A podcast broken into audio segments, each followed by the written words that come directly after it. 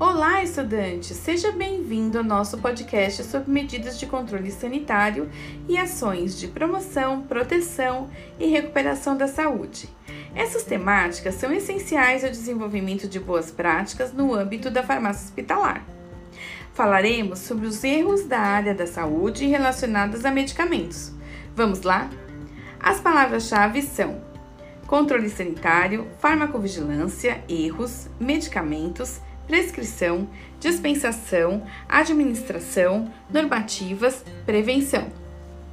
As novas tecnologias incorporadas às diversas áreas de saúde contribuem atualmente para o aumento da expectativa da vida da população e da qualidade dos serviços de saúde prestados em todo o mundo. O contexto farmacêutico, de forma geral, foi influenciado pelas tecnologias, principalmente a partir da criação de banco de dados. Este acontecimento, sem dúvida, facilitou o controle e a organização da entrada e da saída de medicamentos e produtos.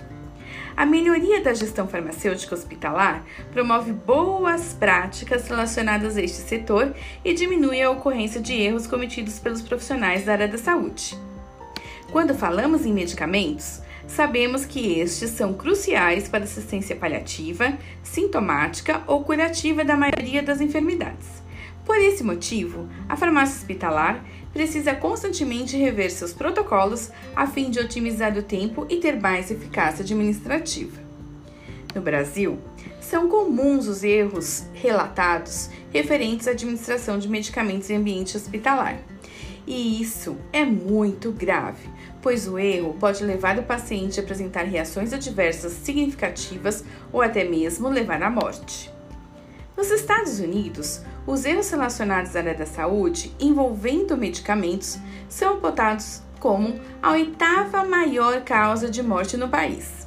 No Brasil, por outro lado, não existem pesquisas que façam esse tipo de levantamento. Como em qualquer ambiente de trabalho, o erro é um assunto de difícil abordagem. Isso porque, geralmente, as discussões estão voltadas à culpabilização do profissional. Entretanto, nossa abordagem aqui é no sentido de refletir sobre o tema, de modo a propor melhorias ao sistema de saúde como um todo.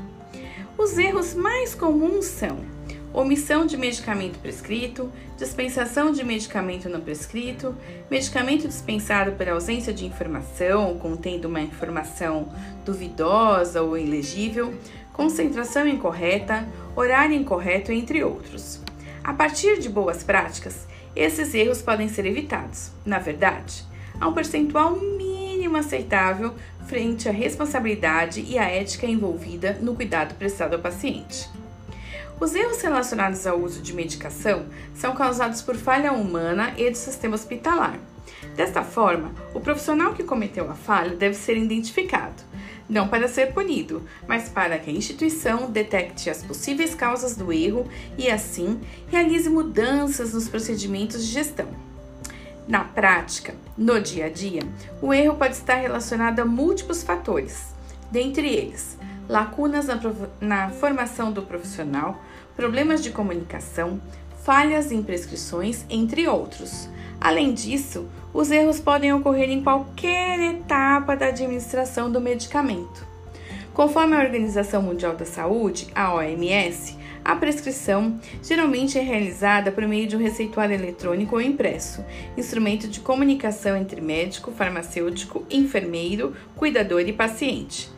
Dentre as principais falhas que podem ocorrer nessa etapa estão, por exemplo, a falta de questionamentos em relação a alergias e a baixa qualidade do manuscrito dessas prescrições. Os erros de dispensação estão ligados diretamente à farmácia hospitalar e são divididos em três tipos: erros de conteúdo, medicamentos errados ou concentração errada, erros de rotulagem e erros de documentação falta de assinatura na prescrição ou de registro de medicamentos controlados. Por sua vez, os erros de administração são aqueles causados por desvios no preparo ou na utilização de medicamentos.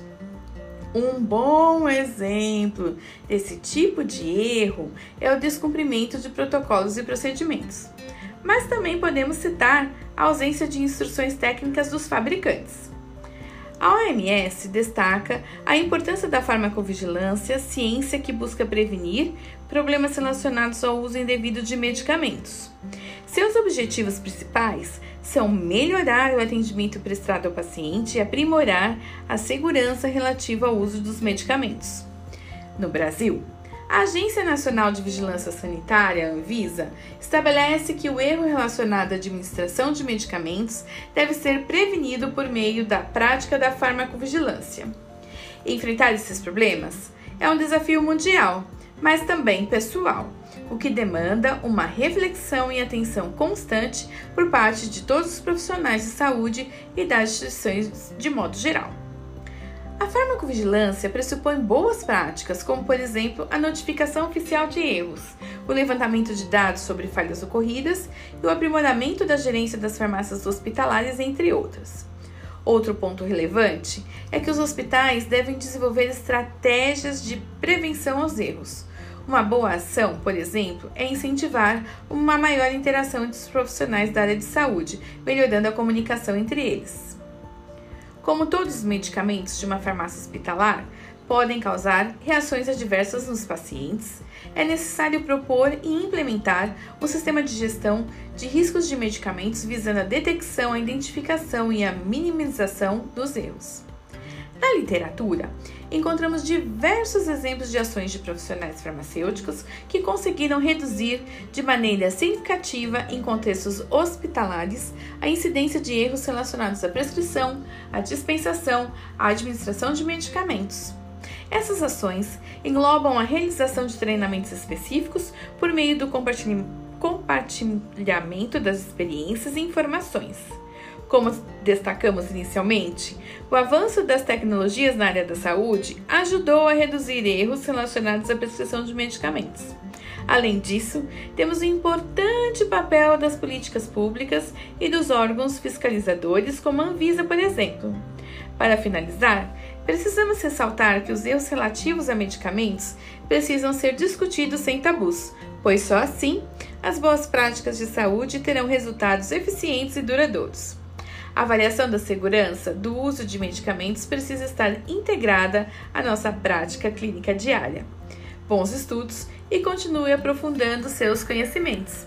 Até a próxima!